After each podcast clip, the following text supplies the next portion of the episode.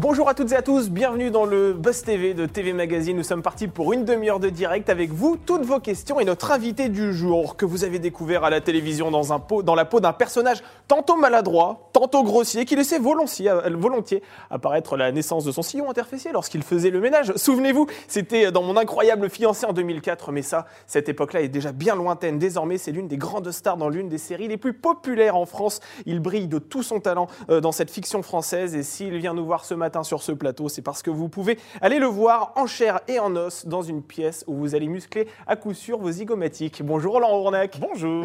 Bienvenue dans le Buzz TV euh, Bah, de suis TV. Magazine. Alors, Espèce menacée, hein, je le rappelle, c'est le titre euh, de la pièce que vous proposez actuellement au théâtre de la Renaissance. C'est un vrai vaudeville hein, euh, dans lequel vous donnez notamment la réplique à Arnaud Gidouin et à Thierry Eckendorn. Euh, déjà, pour ceux qui se posent la question, est-ce qu'Espèce menacée, c'est une sorte de plaidoyer écolo façon Europe Écologie Les Verts ou ça n'a absolument rien à voir? Non, euh, ça On s'est posé la question, euh, nous, avec Sarah Lecoeur, oui, quand le- on allait le- vous le voir. titre peut, euh, peut- peut prêter un peu à, à confusion. Non, là, le, le mot espèce ramène plutôt euh, à, à l'argent et à la monnaie euh, sonnante et trébuchante, euh, puisque c'est l'histoire de, euh, de Yvon, le personnage que j'interprète, qui est un petit comptable dans une société, qui Ouais. rentre chez lui en RER à Saint-Maur et il échange sa serviette, son cartable dans le RER par mégarde et il se retrouve avec un cartable rempli d'argent. Il y a 7 millions d'euros à l'intérieur. Euh, et voilà, et le- le- le- le- la vie de- d'Yvon va basculer le temps d'une soirée. C'est le soir de son anniversaire. Des avis devaient venir partager Ouais. un petit gigot d'agneau préparé par sa femme. Puis lui se voit partir au bout du monde à Buenos Aires sous le soleil avec cet argent. Sauf qu'évidemment, trouver 7 millions d'euros dans le RER, ça sent la magouille. Et évidemment, les problèmes vont arriver autour de ça, la police, un tueur.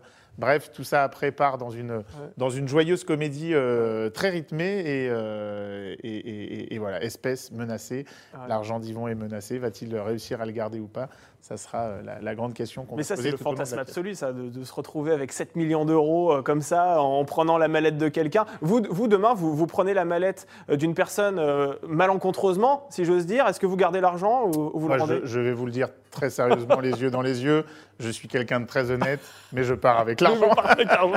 Non, ça. mais, et en même temps, et, et en même temps, c'est risqué hein, de partir. Alors, je pense que beaucoup d'entre nous, on, se- on se dirait, allez, on y va. Mais en même temps, c'est sûr, trouver 7 millions d'euros, ça manque à quelqu'un Ouais. hein, de l'autre côté. Donc, euh, selon euh, la nature de l'argent, ça peut être quand même assez vite euh, problématique. Mais j'ai vu que quelqu'un avait euh, trouvé, je crois, 85 000 euros Oui. dans un sac en liquide il y a quelques jours euh, Ah, dans une rue, euh, peut-être peut-être pas à Paris, peut-être en province. C'est pas moi. hein, vous- Avait trouvé un, un sac avec 85 000 euros. Bah, c'est- Wow. sûr que la question se pose, quoi.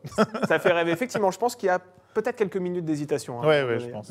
Je rappelle que nous sommes en direct sur Figaro Live sur la page YouTube de TV Magazine et sur le Figaro.fr. Vous pouvez poser euh, toutes vos questions à Laurent Ronac. Est-ce que vous avez bien l'intention de fêter votre retour à la vie normale en allant voir sa pièce de théâtre au théâtre de la Renaissance? Est-ce que vous êtes de grands fans de Camping Paradis? Est-ce que vous aimeriez le voir dans d'autres rôles? N'hésitez pas, toutes vos questions. On y revient juste après les news médias de Sarah Lecoeuvre. Salut Sarah Salut Damien, bonjour Laurent. Bonjour. Allez Sarah, c'est parti avec les audiences. Quelle chaîne est arrivée en tête hier soir? Bah, hier soir, il n'y a pas vraiment de grand gagnant. Ah Tout bon? le monde est dans un mouchoir de poche. Alors, ça commence avec France 2 qui proposait la fiction euh, Examen de conscience avec Cécile Bois.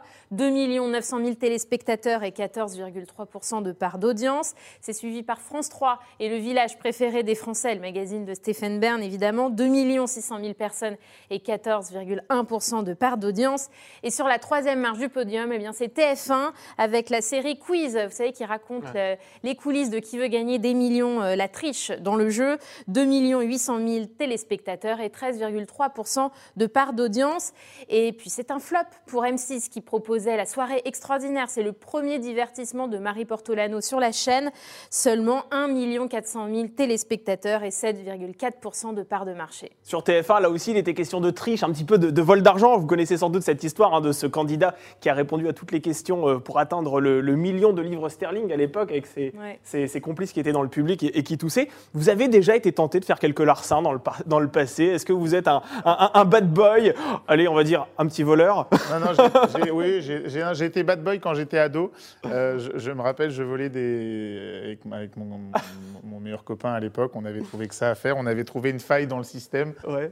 pour voler des stylos plumes dans, un, dans un grand magasin parisien. il y a presque. Euh, oui, oui, il y a prescription, surtout qu'on s'est fait gauler. euh, Ah. Ça a marché deux fois, et puis on dit jamais 203. Ça a marché les deux premières fois, on va y retourner samedi, ça sera bon. Puis voilà, il y a un monsieur qui nous a stoppé à la sortie du magasin, il me dit Vous deux, vous venez avec moi Ah on a pleuré toutes les larmes de attendez, notre mais corps. quelle idée de voler des stylos plumes Vous étiez le premier élève de la classe Vous étiez, Même euh, pas en plus. Je crois que le premier, je l'avais offert genre euh, à la fille dont je devais être euh, Ah. secrètement amoureux à l'époque. Lui pareil, et puis je crois euh, un pour moi. Enfin, vraiment le truc nul. J'espère mais, qu'on vous a donné d'autres conseils que d'offrir des stylos plumes à votre amoureuse, Laurent Ronac, quand euh, même. à l'époque, ça marche n'avait pas, marché. Voilà. Voilà. Non, non, mais sinon, ça a été mes rares expériences de, de bad boy. bon, effectivement, bon, on on va pas parler de bad boy. Alors, dans ce cas, allez, on poursuit ces infos médias avec un sondage exclusif que nous vous révélons ce matin, le talk show préféré des Français. Alors, quel est le verdict? Alors effectivement, Opinionway a interrogé un panel représentatif de la population et la réponse est sans appel avec 27% des voix. C'est C'est dans l'air présenté par Caroline Roux qui rafle la mise, l'émission de France 5 et juste devant Quotidien de Yann Barthès, plébiscité à 23% des suffrages. Le journaliste est talonné par C'est à vous à 22% et enfin Touche pas à mon poste un peu plus loin derrière, à 13%. Il faut rappeler que le talk show de Cyril Hanouna est au coude à coude avec On est en direct, l'émi- la nouvelle émission de Laurent Ruquier, le samedi soir sur France 2. Et puis, il faut aussi noter, euh, en hausse depuis d'audience depuis plusieurs mois, eh bien c'est CNews qui voit deux de ses journalistes monter sur, euh, euh, en haut du classement, avec Pascal Pro d'un côté et Christine Kelly à la sixième et la neuvième place. Alors, c'est dans l'air, quotidien, c'est à vous, touche pas à mon poste. Est-ce qu'il y a des talk shows que vous regardez, vous, Laurent Ronac, à la télévision? Non, mais c'est marrant, je me disais que c'est pas ceux dont on parle le plus qui sont finalement le plus publicités C'est vrai. par le public. Ouais. C'est assez. Ouais. euh, En effet, touche pas à mon poste, hein, qui fait euh, régulièrement euh, voilà, les, les- les gros titres. Ah de ouais, la on en presse. parle beaucoup. Et puis Voilà. c'est vrai qu'il y a euh, Cyril Hanouna est l'animateur euh, star, Ouais. euh, producteur star de ce programme. Et c'est vrai qu'on en parle beaucoup, on le Ouais. voit beaucoup. Mais euh, je, je suis surpris justement de- de- de- de- des résultats parce que j'aurais euh, répondu bah, euh, touche pas à mon poste en position. Bien sûr. Ouais. Position 1. Après, voilà, je suis pas très public, moi, des, des- des- Ouais. des talk shows. Bon, j'en connais aussi un peu la Ouais. mécanique. Donc, euh, Puis vous, êtes, vous y et- êtes invité de temps en temps aussi. Et puis j'y suis, ben, c'est d'y avoir été invité qui fait qu'on connaît un peu la mécanique. Donc je- je- suis pas forcément un spectateur euh, assidu, mais euh, mais euh, mais euh, mais il y a des belles il y a des belles émissions là-dedans qui euh, qui ressortent. euh, ouais, quotidien, c'est dans l'air, euh, c'est à vous. Vous regardez quoi à la télévision Vous Ronac Très honnêtement, je, regarde un peu les fictions, mais je regarde très peu la, je regarde très peu la télévision. J'ai pas beaucoup de temps euh, à la maison, et souvent quand je suis à la maison, c'est des moments que j'essaye de, de garder en famille. Donc c'est pas moi qui fais le programme, c'est souvent les enfants qui font le programme. c'est souvent. le programme télé. voilà, ma petite a 9 ans. en ce moment, c'est Fort Boyard. Donc en ce moment, c'est très Fort Boyard. Vous avez participé à Fort Boyard cette saison? Euh, non, cette saison, j'y suis pas, euh, j'y suis pas allé parce que le planning euh, marchait pas. Euh, voilà, j'y suis allé deux fois et puis Ouais. mais c'est la première fois qu'on a tous la même réaction. On se dit, ouais, quand même, petit, on a tous rêvé, qu'on a tous regardé euh, Fort Boyard Ouais. enfant. Du coup, il y a un truc très, euh, voilà, très, très, Ouais. très, très rêve d'enfant qui se réalise. Euh, la deuxième fois, on se rend compte que c'est difficile. et, et- et généralement, on se blesse aussi. C'est ce que nous disent les, on se fait mal. les- les personnalités qui défilent sur ce plateau. Allez, on, on termine ces infos, Sarah, avec le Mercato Télé euh, qui bat son plein. Deux nouvelles recrues arrivent sur BFM TV. Oui, Closer et Pure Média l'ont révélé hier. Yves Calvi, dont l'émission L'info du vrai sur Canal Plus n'avait pas été reconduite, eh bien, a décidé de claquer la porte de la chaîne cryptée pour rejoindre la première chaîne Info de France. Il animera une émission entre 19h et 20h avec pour l'objectif eh bien, de concurrencer Face à l'info, l'émission présentée par Christine Kelly avec Éric Zemmour qui bat des records d'audience sur CNews. Il passera ensuite le relais à Natacha Polony, la deuxième nouvelle recrue de la chaîne qui se retrouve, elle, en frontale avec l'heure des pros, l'émission de Pascal Pro. En cette année présidentielle, BFM TV euh, ne compte pas laisser sa place de leadership à CNews. La sonnette d'alarme a été tirée euh, en mai dernier lorsque CNews est passé pour la première fois devant la chaîne Info. Euh, C'était début mai et ça s'est reproduit à plusieurs reprises. Alors, Laurent, je ne vais pas vous demander si vous allez rejoindre BFM TV euh, la saison prochaine. Ah, il serait bien embêté de m'avoir. hein. Ah, écoutez, en tout cas, si, c'est le cas, dites-le nous. hein, ce serait un énorme scoop. Euh, mais néanmoins, on vous a aperçu euh, ces dernières années dans d'autres fonctions que celle d'acteur. Vous avez animé notamment Danse avec les stars 2015 et 2016. Ouais. Euh, Est-ce que vous aimeriez justement poursuivre cette euh, activité d'animateur ou bien vraiment aujourd'hui le, le focus c'est euh, être acteur? Euh, nous, aujourd'hui, le focus, c'est plutôt d'être acteur. Euh, très Ouais. honnêtement, l'e- l'expérience Danser avec les stars s'est présentée à moi. Ça a été, euh, ça a été une super, euh, une super expérience. Puis c'est vrai que moi, j'avais jamais euh, Ouais. sollicité qui que ce soit pour être animateur. Donc c'est vrai que quand la, la, la prod de Danser avec les stars et TF1 m'ont dit est-ce que tu veux co-animer avec euh, Sandrine Quétier le programme en étant voilà un peu son Mm. numéro 2 euh, et être euh, voilà avec les candidats, etc. L'ayant vécu en tant que candidat, et c'est aussi, je pense, un peu pour ça aussi qu'on est venu vers la moi. quatrième saison de Danse Euh, avec les moi, stars. j'ai été en quatrième saison en tant que candidat et on avait gardé un, un lien un peu euh, tous ensemble. Et, euh, et voilà, donc évidemment, ça se refuse pas. Après, effectivement, c'est un métier à part entière. Ouais. Euh, voilà ce que je dis, hein, se retrouver. euh, en plus, on m'a un peu jeté comme ça euh, dans, la, dans, la, dans, la, fosse au lion avec un micro, une oreillette et un prompteur. Quand on l'a jamais fait, c'est un vrai métier. Et, et, quand on voit justement les, les, animateurs pros comme Nikos sur TF1, qui ont des heures et des heures de direct derrière eux. Effectivement, ça a beau hurler dans l'oreillette, ça il y a beau avoir un prompteur quoi qu'il arrive, il fait l'émission qu'il a envie de faire aussi avec son style. C'est ce que j'ai pas réussi à faire moi euh, à l'époque euh, dans, dans Danse avec les stars, où j'ai pas réussi à m'affirmer. Et le programme avait besoin d'un animateur, je pense, qui affirme plus une nouveauté, quelque chose de nouveau dans, l'édition dans euh, et dans le côté éditorial. C'est ce que fait très bien Camille Combal. Donc, euh, donc Mais vous avez raison, Laurent, c'est vrai que lire un prompteur, c'est un vrai métier. Hein. Les gens se Ah, on se dit, bah, hein, c'est facile, il a qu'à lire. effectivement, c'est vrai, eh mais, il faut mettre de la vie, il faut bah, l'incarner, etc. Mais si demain, il y a une chaîne qui vient euh, vous voir et qui vous propose vraiment une émission sur mesure pour vous, sans prompteur, vraiment où vous improvisez, où vous montrez tout votre talent, parce qu'il y a des ponts, hein, on le sait, on en parlait tout à l'heure en antenne, entre mm. le métier d'acteur et le métier d'animateur, est-ce que vous pourriez justement faire un petit écart quand même? Très honnêtement, je pourrais faire un écart. Après, aujourd'hui, je vois pas qui me proposerait ça parce qu'effectivement, c'est pas du tout la démarche dans laquelle je suis. Donc, euh, après, euh, voilà, un talk show, euh, ce genre de choses, pas du tout. C'est-à-dire, je me sens pas du tout à ma place à, faire ça. Et pourtant, je suis curieux et je suis touche à tout. Mais ça, c'est vraiment des choses où je, je, je, je, me sentirais aucune légitimité à y aller. Moi, mon métier, c'est de divertir pourquoi pas un jeu Voilà, à la rigueur, plutôt un jeu avec des anonymes, de la réaction, de la sympathie, être en réaction avec eux, etc. Pourquoi pas, euh, pourquoi pas un jeu Mais sinon, après, je, il y a des animateurs aussi qui sont très pertinents par euh, leur, leur culture, sur le, justement sur l'info, sur la politique, sur l'économie. Voilà, moi, je suis pas du tout spécialisé dans, des domaines qui me permettraient d'avoir une émission où ça serait légitime de venir me, chercher moi. Bon, là où vous êtes pertinent, en tout cas, et nous, on peut vous l'assurer, puisqu'on est allé vous voir au théâtre. C'est au théâtre de la Renaissance, dans la pièce Espèce menacée. On en parle tout de suite dans l'interview du Buzz TV.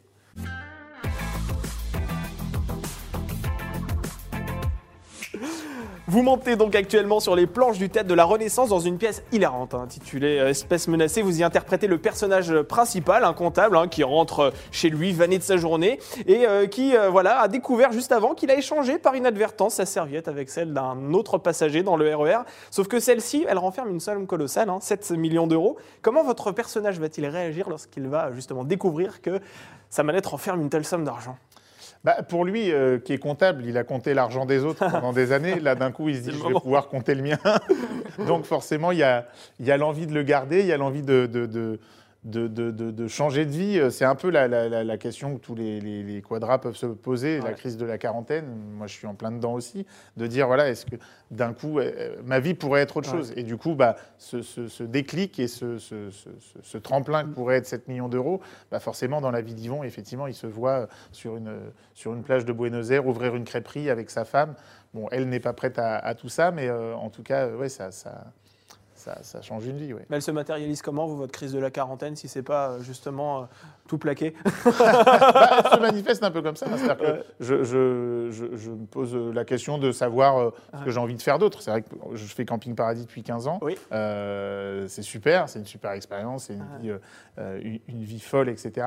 mais forcément et puis les acteurs, je crois, on a un truc où on n'est on est jamais satisfait de ce qu'on a, on veut toujours plus que, que, la chance qu'on a déjà d'avoir. Moi, j'ai une chance incroyable de porter une série depuis 15 ans sur, euh, sur TF1. Qui est récurrente et qui vous assure un salaire à la fin du mois. Bien sûr, qui assure, qui assure un confort de vie et qui en même temps euh, est une expérience artistique euh, assez unique parce que finalement, quand on joue un personnage, la vie d'Yvon reste figée et la même tous les soirs. Et, et, je jouerai Yvon Le Mouel, ce personnage, de la même façon pendant toute la durée d'exploitation de la pièce. Le personnage de Tom Delande que je joue dans Camping Paradis, il vieillit avec moi, il grandit avec moi, il mûrit avec moi. Et c'est une, une, expérience assez intéressante dans la vie d'un comédien de prendre un personnage à un moment de sa vie et de le voir avancer pendant 15 ans, c'est quand même quelque chose qui, qui, est, qui, est, pas banal. Et du coup, c'est aussi quelque chose que j'aime dans Camping Paradis, c'est de voir finalement aussi ce que devient Tom, parce que c'est un personnage que, que j'aime et auquel je me suis attaché. Alors, la, pièce Espèce menacée, elle a été créée en 1994 hein, par un monsieur qui s'appelle Cooney.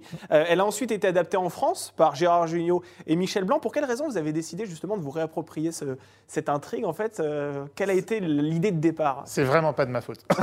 vous n'êtes pas coupable C'est la faute d'Arthur ah oui, d'accord. D'ailleurs, il y a une filiation quand même entre, entre, Non, non, en fait, Arthur euh, est venu tourner un épisode de Camping Paradis avec moi il y a, il y a quelques années, je crois en 2018 ou 2017. Et euh, en discutant euh, autour d'un petit plateau de fruits de mer un soir à Carry-le-Rouet, on parlait théâtre, lui qui est un homme de théâtre. Et je lui disais, mais moi j'ai une problématique, c'est qu'avec les dates de tournage camping, c'est difficile de faire la rentrée de septembre, c'est difficile de faire la rentrée de janvier au théâtre à Paris. Euh, et il me dit, bah, fais une tournée, comme ça, en fonction de ton planning, tu cales des dates comme tu as besoin. Et euh, je dis, bah ouais, ce serait pas mal, ce serait pas mal. Et il y avait Patrick Guérino euh, qui joue euh, Xavier dans Camping et Thierry Kendorn qui joue André aussi dans Camping à, ce dîner. Et, et Arthur dit, non, mais je vais réfléchir un truc à vous trois, parce que ça serait bien, vous trois, comme ça, vous faites quelque chose et même le même planning, comme ça, en, Ouais. en tant que production, c'est facile à gérer. Bon. On reste là-dessus, on finit nos oursins. Et euh, le lendemain matin, Arthur arrive en disant Bon, j'ai une pièce, j'ai- j'ai ce qu'il faut, j'ai la prod. Il y avait cette pièce que euh, mon père avait jouée il y a quelques années qui s'appelait Espèce menacée. Thierry Kendorn dit bah, Je l'ai joué avec ton père à l'époque, à la fin des années 90. Euh, on l'a joué 600 ou 700 fois à la Michaudière. Ça a été un énorme succès euh, à l'époque. Donc il dit Ah ouais, c'est une excellente pièce, faut la refaire. Puis voilà, c'est parti comme ça. En 15 jours, Arthur avait tout géré géré les droits, lancé euh, les, premières, les premières ventes, lancé l'affiche, etc. Puis voilà, on s'est retrouvé à Paris quelques semaines après pour commencer les, les répètes, compléter l'équipe. Et voilà, on avait lancé la, la- la pré-tournée comme ça. Mais c'est. C'est un, un- un- un challenge hein, de passer Ouais. quand même sur une pièce qui a été déjà dire, jouée 700 C'est une grosse fois. pression justement Voilà, de passer et- juste derrière ces comédiens que sont euh, Michel Blanc et Gérard Jugnot. euh. Bah, euh, alors ça a été euh, Michel Blanc a fait l'adaptation avec euh, avec Gérard Jugnot et c'est Martin Lamotte qui jouait Oui. avec euh, avec Gérard Jugnot à l'époque. Bah oui, il y a forcément une pression. Après, il y a prescription entre guillemets. C'était il y a plus de 20 ans. Oui. Euh, on touche un public aujourd'hui euh, forcément un peu différent aussi. Mm. Euh, les, les codes entre guillemets de vie, certains codes de vie et de de, de, jeu ont changé aussi. Donc du coup, on ne cherche pas à reproduire la même pièce qu'à l'époque. Euh, je ne cherche pas à, faire du Gérard Jugnot. Ouais. Voilà, c'est vraiment deux mises en scène différentes. Euh, à l'époque, Arthur euh, devait avoir une petite vingtaine d'années quand la pièce s'est montée et jouée. Donc c'est pareil, il n'était pas dans ce Ah projet-là euh, à, à l'époque. Il n'y a que Thierry Ekendorn, finalement, qui est un petit peu notre, notre maître Yoda à nous, qui finalement vit toutes les générations. Et donc lui a déjà joué.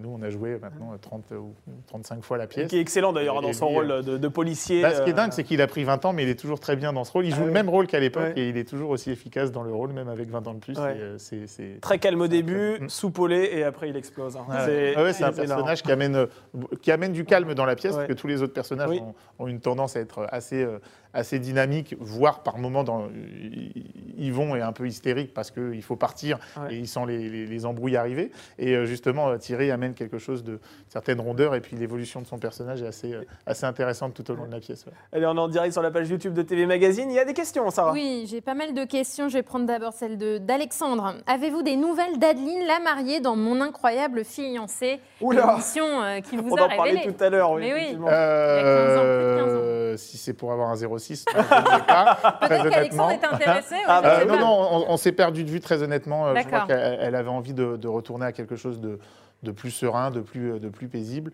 Euh, je, je- je crois avoir vu il y a quelques années une émission où effectivement elle avait vraiment retournée dans sa région euh, natale et euh, elle avait, elle avait euh, je crois, ouvert une entreprise de massage dans l'esthétique, etc. Donc elle était D'accord. vraiment repartie dans, dans quelque chose de, de- de différent. Mais du coup, voilà, on, a, on, a- on s'est perdu vue il y a maintenant quelques années. On vous en parle souvent, ça demande incroyable fiancé. hein, chaque fois, dans la rue, dans les interviews. Bah, c'est un peu mon tube à moi. c'est-à-dire Ouais. que- Ouais. Non, mais c'est vrai, ça a été un, Ouais. un- un événement euh, la, dans la télévision qui a été. Euh, qui, a Ouais. été, euh, qui est devenue une émission culte, ça- une sûr. émission qui a battu des records d'audience. Ça a été aussi un genre nouveau euh, dans une époque où la télé-réalité était dans un stade où il y avait la Star Academy, il y avait euh, il y avait Colanta qui commençait, mais on était un peu au, au tout début de ces émissions-là encore. Ouais. Il y avait eu le Loft quelques années avant, 3-4 ans avant, mais on était encore euh, dans, dans- dans- on recherchait encore des concepts de télévision euh, nouveaux euh, dans la télé-réalité et du coup de, de- de fausser une télé-réalité et de scénariser une télé-réalité avec des comédiens et des candidats, c'était quelque chose d'assez euh, d'assez nouveau. Donc ouais, ça a marqué, ça a marqué la, la- la télé euh, et ça, ça reste un souvenir, euh, un souvenir dingue. ouais. Alors, espèce menacée, hein, cette pièce, elle nous met un petit peu, on doit le reconnaître, un peu mal à l'aise aussi quand on est dans le public, parce que bah, on se pose la question, on se dit, et si nous, on récupérait euh, autant d'argent, qu'est-ce qu'on ferait? Alors vous, vous nous disiez que clairement, vous vous barriez avec l'argent, hein, sans, sans problème. Mais si vous aviez demain, admettons, que vous gagnez 7 millions d'euros, comme ça, admettons légalement, qu'est-ce que vous en faites des 7 millions d'euros? Est-ce que vous avez déjà posé la question? Euh, Je ferai quelque chose pour sauver les dauphins. Oh, c'est beau, c'est vrai. Oh, bah écoutez, vous avez le droit d'être côté engagé. Miss. France. vous avez le droit. Non, non, je- euh, très honnêtement, c'est une bonne question. Je sais pas. Non, je crois que je, euh, un de mes rêves, c'est d'ouvrir. euh, j'ai, enfin, j'ai deux rêves. J'ai plein de rêves dans la vie, mais dans, dans ma fameuse crise de la quarantaine, j'aurais envie, ouvrir- envie d'ouvrir un restaurant. Ouais. Euh, donc c'est quelque chose que je mettrai en œuvre. J'aurais envie d'ouvrir une école Ah. euh, de, de, de, de- de- de formation pour, euh, pour des jeunes acteurs. Je reçois beaucoup de jeunes acteurs sur Camping Paradis et euh, il y a d'excellents euh, comédiens que je, que je rencontre, que je vois, ou comédiennes, euh, et qui ont des fois des formations théâtrales très solides, mais finalement, dans leur formation théâtrale, il manque le pendant euh, version tournage, Ouais. euh, toute la technique, toute la partie logistique d'un tournage, euh, toutes les contraintes qu'il y a sur un tournage quand on joue. Il faut être précis, il faut jouer une certaine marque en fonction de la lumière Ouais. pour être justement toujours. Et du coup, c'est des choses qu'ils n'ont pas et du coup, ça les bloque un peu et ça les empêche un peu dans leur jeu. Donc, c'est quelque chose que j'aimerais bien faire. Donc, si je gagnais 7 millions d'euros, voilà, je, je- je mettrais déjà en place ça. Puis après, j'essaierai d'en placer et puis de, de, de- de faire Oui. en sorte que mes enfants ne manquent de rien à l'avenir. J'allais dire, peut-être un petit peu quand même. Alors, c'est vrai qu'on a tous vécu ça, en tout cas vous, les acteurs, c'est que les salles de spectacle étaient fermées pendant des mois et des mois à cause de la crise sanitaire. Le gouvernement a préféré euh, les fermer pour éviter que le virus ne se propage. Euh, vous avez regagné cette salle de spectacle, le théâtre en tout cas euh, récemment. Qu'est-ce que vous avez ressenti la première fois que vous avez remarché sur les planches Bah, on, a, on a ouvert le 25 juin, euh, le soir de la première, il y avait une vraie émotion euh, dans l'équipe, il y avait une vraie émotion à la fin euh, avec le public. Ça ressemblait un peu à un spectacle de fin d'année, je disais, Oui. parce que c'est vrai qu'on prend rarement la parole en tant qu'acteur à la fin d'un Ouais. spectacle, il y a les applaudissements et puis le rideau. Et là, c'est vrai que pour une réouverture, Arthur Junio a dit un petit mot euh, au, début, euh, au début pour la première, et puis c'est vrai que j'ai- j'ai repris la main à la fin. Euh, mais effectivement, parce qu'il y avait une vraie... il y avait une vraie, un, vrai, un vrai plaisir d'être là, et puis surtout, il y avait énormément de monde. On a été, euh, il y avait Ouais. encore les, les restrictions, euh, euh, et, et- et la jauge était limitée à 60%, je crois, mais on était au, que la- on était au taquet de la jauge au- auquel on avait droit. Et du coup, bah, c'était c'était une vraie euh, belle surprise, parce qu'on n'imaginait pas qu'il y ait autant de monde dès le début. Euh, donc du coup, il y avait une vraie émotion, et je crois que l'échange avec le public est passé aussi par cette émotion-là euh, à la fin. Et, et- et voilà, et forcément, nous, notre métier, c'est à la fois de tourner, c'est à la fois d'être sur scène. C'est vrai qu'en même temps, être sur scène, c'est une émotion qu'on n'a pas en tournage parce que bah, c'est long, ça dure une journée de travail de 8, 9, 10 heures. C'est des caméras, c'est des équipes techniques. Là, du coup, euh, voilà, quand on partage deux heures la scène avec, euh, une, al- une- le- le- avec une, interaction, avec le, public. le public, Ouais. forcément, et le plaisir est, est décuplé. Donc euh, là, il y avait vraiment. euh, voilà, on, est, on est tous ressortis euh, heureux et, et- et- soulagés. Puis, c'était une des c'est une des premières grosses salles qui rouvre. La Renaissance, ça fait quand même partie des, des- des gros théâtres parisiens. C'est une vraie réouverture. C'est une pièce à huit personnages. Mhm. On est très nombreux. Beaucoup Donc, c'est entre guillemets une grosse production théâtrale. Pour le moment, il n'y a pas encore beaucoup de grosses pièces qui ont reprise. Plutôt des duos, des choses à deux, trois, un peu plus Mm. Ouais. des fois café-théâtre. Mais c'est vrai qu'une gros, un- un- une grosse pièce de comédie comme ça, on fait partie des premiers à, Mm. à y aller. Donc du coup, il y a aussi un, un challenge à tenir l'été. On joue jusqu'au 11 septembre du mercredi au, au samedi. Donc il y a un vrai challenge aussi de, de- de tenir, euh, Mm. de tenir et de donner en- aux gens de venir, euh, de venir, euh, de venir tout l'été. ouais. Allez, Sarah, des questions? Oui, je... celle de Marie. Avez-vous encore des conséquences liées à votre opération de l'ablation d'une partie de l'estomac? C'est vrai que vous en aviez parlé il y a quelques années déjà maintenant. Oui, oui, c'est euh, une opération que j'ai fait euh, fin 2014, euh, qui m'a fait perdre à l'époque euh, 60, euh, près de 60 Mm. kilos, un peu plus de 60 kilos même. Euh, là, je suis dans la phase 2 ou 3, je ne sais pas, mais en tout cas dans la phase où on reprend du poids, euh, parce que cette opération ne soigne pas l'obésité. La maladie obésité, à proprement parler, ne se soigne pas aujourd'hui. Il n'y a pas de traitement euh, qui permet de lutter contre l'obésité ou de soigner de l'obésité. L'opération, les opérations bariatriques, donc qui sont la sleeve gastrectomie et le bypass, sont des opérations qui sont euh, des aides mécaniques. C'est-à-dire que comme on réduit la taille de l'estomac, on mange beaucoup moins. Comme on mange beaucoup moins, on- on- on- perd bah, moins on a d'apport, euh, plus on en dépense. Et du coup, ça permet de perdre beaucoup de poids. Mais malgré tout, la maladie obésité est là. Au bout de quelques années post-opératoires, forcément, euh, on a rechangé nos habitudes, on a repris parfois de mauvaises habitudes. euh, et comme la maladie est toujours là, euh, effectivement, on n'est pas égaux devant l'assiette. Donc un obèse qui mange est, un ob- est une personne qui grossit. Donc effectivement, en ce moment, je suis dans une phase où je reprends du poids. C'est très difficile à, à encaisser quand on, quand on revoit des images justement de la période de Danse avec les stars et de voir, euh, voilà, et de se revoir aujourd'hui et de voir que la balance continue de monter. Il y a une sensation d'échec, il y a une sensation de culpabilité qui est, qui est très dure. Je sais qu'elle est partagée par beaucoup de gens qui ont suivi ces, ces opérations-là aussi. Ça ne veut pas dire que c'est des mauvaises opérations, ça veut juste dire qu'effectivement, derrière, au-delà de, l'aide mécanique, il y a un suivi et une rigueur et une- une- une organisation de vie qui est vraiment euh, euh, militaire à avoir. Et, euh, et- et c'est vrai qu'on ne peut pas se permettre d'écart parce que sinon, on est tout de suite euh, sanctionné, le poids, le poids repart. Donc c'est vraiment, c'est vraiment très dur. Les gens à l'époque, chez certains, disaient oh, bah, c'est facile, il, il a maigri, il s'est fait couper l'estomac. Ouais. Oui, c'est facile sur le coup parce que c'est très agréable et très plaisant de se voir perdre le poids qu'on ne supportait pas porter pendant des années.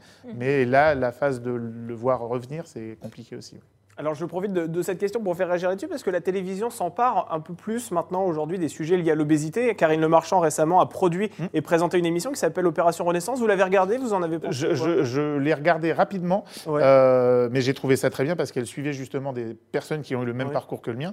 Euh, donc c'était, euh, et c'est dommage qu'on n'a pas eu l'occasion d'échanger. J'aurais adoré échanger avec elle sur Ouais. le sujet et ses équipes et, et- et- et les différentes personnes qu'elle a, pu suivre. Euh, parce que justement, c'est, à l'époque, je, je crois que la- tout n'a pas été tendre non plus avec elle sur, la, le, sur, Oui. le, sur le traitement. Euh, mais dans tous les cas, c'est formidable de parler Ouais. de l'obésité en fait, parce qu'aujourd'hui, euh, c'est une, je crois, un, un- un adulte sur six aujourd'hui est- est en condition d'obésité en France. Ouais. Je veux dire, c'est une maladie qui fait des ravages, mais c'est une maladie de l'ombre. C'est-à-dire, c'est une maladie où on vit avec au quotidien. Il n'y a pas de souci. On peut travailler, on peut courir, on peut faire du sport, on peut voir des amis, on peut aller au théâtre. Il n'y a pas de souci, on vit avec. Mais le problème, c'est que ça, on en est à un adulte sur six. Ça fait des ravages sur les enfants, ça fait des ravages sur les adolescents. On a un vrai problème de malbouffe, on a un vrai problème de, de, de ce qu'il y a dans la nourriture aujourd'hui, de ce qu'on nous fait manger. Euh, c'est facile de manger bio, c'est facile de manger ceci, c'est facile de manger cela, mais en même temps, ça peut avoir un coût. C'est pas sûr. forcément accessible selon les endroits où on habite. C'est pas forcément faisable selon les métiers et les, les- les vies qu'on peut avoir. Sauf que ça éclabousse aussi nos enfants et que nos enfants prennent du poids très vite et que plus le poids est marqué très vite dans la dans la dans la dans la dans, dans les gènes, Ouais, dans les plus c'est compliqué après de, de, de partir à, à- à la baisse. Donc et mettre des enfants au régime très jeunes, c'est quand même euh, de la torture. ouais. Donc c'est un vrai sujet qui est complexe, mais on sent que c'est un vrai sujet. Euh, Il y a des prises de conscience. Il y a Marie de Brouwer qui a fait un, un- un très beau reportage sur la grossophobie. Euh, mais derrière tout ça, ça reste encore bon. Mm. Voilà, c'est pas très, c'est pas très. Déjà, c'est pas très beau des gros à la télévision. Donc finalement, on en met peu. On en met de temps en temps pour se donner bonne confiance, bonne conscience. Mais mais euh, c'est pas une maladie qui est, euh, qui, est, qui est- qui est spectaculaire et dont on a envie de parler. Euh, voilà, c'est- il y a- il y a- Vous avez été victime, vous, sujets. Laurent Ornac, de cette grossophobie, justement? Bon, c'est vrai que vous êtes installé dans une, dans une série qui, fonctionne bien sur Mhm. TF1, mais est-ce que vous avez été justement victime de, de grossophobie? Bien sûr, mais, euh, mais euh, en fait, c'est terrible parce que c'est euh, il y a un racisme du gros, euh, comme il y a un racisme du noir, il y a un racisme du juif. euh, voilà, y, y il y a des sujets qui fâchent. Il y a d'autres, on peut en parler où Ouais. c'est un peu plus léger, mais il y a un racisme. Je me rappelle à l'époque, il y avait quand j'ai commencé, il y, a eu, il y avait Magali Vae qui avait gagné la Star Oui, Academy, qui était une jeune candidate Ouais. qui était aussi en surpoids. Il y avait Laurence Boccolini Ouais. qui présentait le maillon faible, et j'étais, euh, j'arrivais sur Camping Paradis, et euh, la presse titrait euh, TF1 mise sur les nouveaux poids lourds. Ouais, Voilà. me fait C'est comme si on disait aujourd'hui, on met Issa Doumbia et on disait tiens, euh, M6 mise sur les Noirs. Ouais, bien sûr. Non, on mise sur quelqu'un qui a du talent et qu'on a envie de voir parce qu'il a du talent, pas parce qu'il est noir, pas parce qu'il est gros, pas parce qu'il est comme ça, parce que c'est quelqu'un qu'on a choisi, parce qu'il correspond à ce qu'on a envie de mettre à l'antenne pour in- incarner un rôle ou un profil précis. Mais c'est euh, c'est- très dur. Donc évidemment qu'il y a c'est des choses qui existent, qui existaient, qui existent encore. Les choses ont tendance à évoluer. Je vais essayer d'être optimiste aussi. mais Les choses ont tendance à évoluer. Il y a justement la démarche de Karine Le Marchand euh, avec cette émission-là. Il y a régulièrement des reportages. Il y a ce documentaire, comme je dis, de, Oui. de Marie de Brouwer euh, qui a été diffusé sur, sur France Télévisions. Mais voilà, ça reste quand même un sujet où euh, bon, on peut encore. euh, il y a encore du boulot, en tout cas, pour, euh, pour réellement euh, changer les mentalités. Et il y a un vrai travail sur les mentalités des Français, parce qu'effectivement, il y a des choses, moi je le sais, hein, le bon sens, on l'a tous, voilà. Euh, mais ça ne se résume pas à juste bah, mange moins et fais du sport. Effectivement, c'est la règle, c'est ça la règle. C'est manger le moins, manger équilibré et avoir une activité physique. Ça, c'est sûr, c'est indéniable. C'est derrière ça, Ouais. il y a des vraies choses psychologiques, Bien des sûr. failles, des, des, euh, des- des- des- c'est des choses peut-être Des traumatismes de l'enfance, des souffrances. Euh, il y a des choses qu'on voilà. Je, je- dans mon cas, j'arrive même pas forcément à les expliquer encore, mais il y, a, il y a un vrai travail à faire derrière parce que justement la volonté, je l'ai. euh, le nombre de, il y a des gens très gros qui euh, sont dans la phase, mais moi je suis très bien comme ça, j'ai pas du tout envie de maigrir. Il y a d'autres obèses qui rêvent de maigrir, qui tous les jours se disent allez, là je fais gaffe aujourd'hui, euh, voilà. Mais la volonté suffit pas. Et justement, quel- peut-être que des internautes se posent cette question-là, quel conseil donneriez-vous justement à une personne en surpoids aujourd'hui qui effectivement essaye de moins manger, de faire du sport, c'est la règle comme vous le disiez, mais qui ne trouve pas ses failles Est-ce qu'il faut aller voir un, un psy par exemple Euh, Est-ce que Faut- ça peut aider Il faut aller voir, euh, en tout cas, il faut aller voir quelqu'un. Je ne sais pas s'il faut commencer par un psy, euh, Ouais. mais il ne faut pas rester seul. En fait, je pense Ouais. que le, le- le- le- le déclic, euh, le- il faut aller chercher de l'aide. Mm. Que ça soit déjà peut-être déjà au départ par son médecin généraliste. Mhm. Alors des fois, il y a des généralistes un peu vieille génération qui sont juste dans le bah, manger moins et manger des carottes râpées à tous les repas et une tranche de jambon et puis aller faire du sport puis vous maigrirez. Oui, mais ça, ça marche sur un temps. C'est-à-dire Ouais. que Ça, on l'a tous fait, ce régime-là. On perd euh, 5, 10, 15 Ouais. kilos avant l'été, et puis euh, l'été 20 passe, et puis derrière, c'est fini. Ouais. Puis, euh, puis le mois de mai de l'année suivante, vous avez re les 15 kilos à perdre, voire 20, parce que vous avez fait un petit effet yo-yo où c'est encore un peu plus. Donc ça marche. Mais en tout cas, il faut aller chercher de l'aide. Il ne faut pas rester seul, parce que seul, c'est vraiment très très dur. Si en plus on vit, qu'on a une famille, des enfants, on est marié, il y a évidemment des tentations à la maison. Il y a évidemment, euh, et ça n'a pas à, à éclabousser la famille et à, et à éclabousser les enfants. Donc dans tous les cas, il faut continuer à les nourrir, à les alimenter. Donc, donc dans tous les cas, il y a besoin de structurer quelque chose où on a besoin d'aide, que ce soit des nutritionnistes, des diététiciens, Mm. un psy, un médecin, mais en tout cas ne pas rester seul dans ce, dans ce truc-là parce que ça, ça contribue à fermer la carapace et c'est d'autant plus dur après de l'ouvrir euh, quand euh, l'urgence arrive. Alors Laurent Rodac, on en parlait, Camping Paradis, le grand public vous connaît dans la peau de, de ce Tom Delorme, hein, le propriétaire du terrain de vacances dans la célèbre série de, de TF1. Alors la chaîne diffuse un nouvel épisode hein, euh, ce, lundi 5 juillet avec un guest de marque, Patrick Eh oui. Sébastien. voilà. Est-ce que c'est pour faire chanter les sardines qui maintiennent euh, l'étoile de tente que vous avez fait venir cet animateur? Non, mais en même temps, c'est complètement cohérent d'avoir Patrick Sébastien, je trouve, dans, dans Camping Paradis, parce que justement, il est quand même. S'il y a bien un mec qui passe en camping Ouais. toutes les musiques, Ah, mais c'est Patrick Ouais, Sébastien. Et, euh, et on l'avait jamais reçu. Et du coup, on, on le reçoit et c'est une vraie belle rencontre parce que c'est quelqu'un que j'avais jamais eu l'occasion de rencontrer. Ouais. J'ai grandi en regardant les émissions de Patrick Sébastien. sûr, le plus grand cabaret du Euh, monde, les le années plus grand bonheur. cabaret du monde et puis Bluff. euh, et même avant voilà le grand bluff euh, carnaval Sébastien c'est fou euh, The Fiesta. euh, voilà et, et donc du coup il, il incarne quand même la culture télé Ouais. populaire euh, de ces euh, 30 dernières années Camping Paradis est un programme populaire, donc il y a une évidence à ce qu'il fasse partie du, du truc à un moment ou à un autre. Après, on n'avait pas envie de le faire venir euh, en tant que Monsieur Loyal, comme on peut Bien le sûr. connaître. Du coup, il arrive avec un personnage et Il un rôle Patrick, euh, qui hein. s'appelle Patrick. Ouais. Euh, il arrive avec un personnage et un, et un rôle tout en douceur. Il, il- il est un, un papa de deux garçons euh, euh, très différents euh, l'un de l'autre. Un travaille avec lui, ils sont tous les deux maraîchers et ils viennent animer un petit stand de vente de produits régionaux au camping. Et son deuxième fils faisait des, des études à Paris et du coup vient passer les, les vacances avec son père et, et son frère.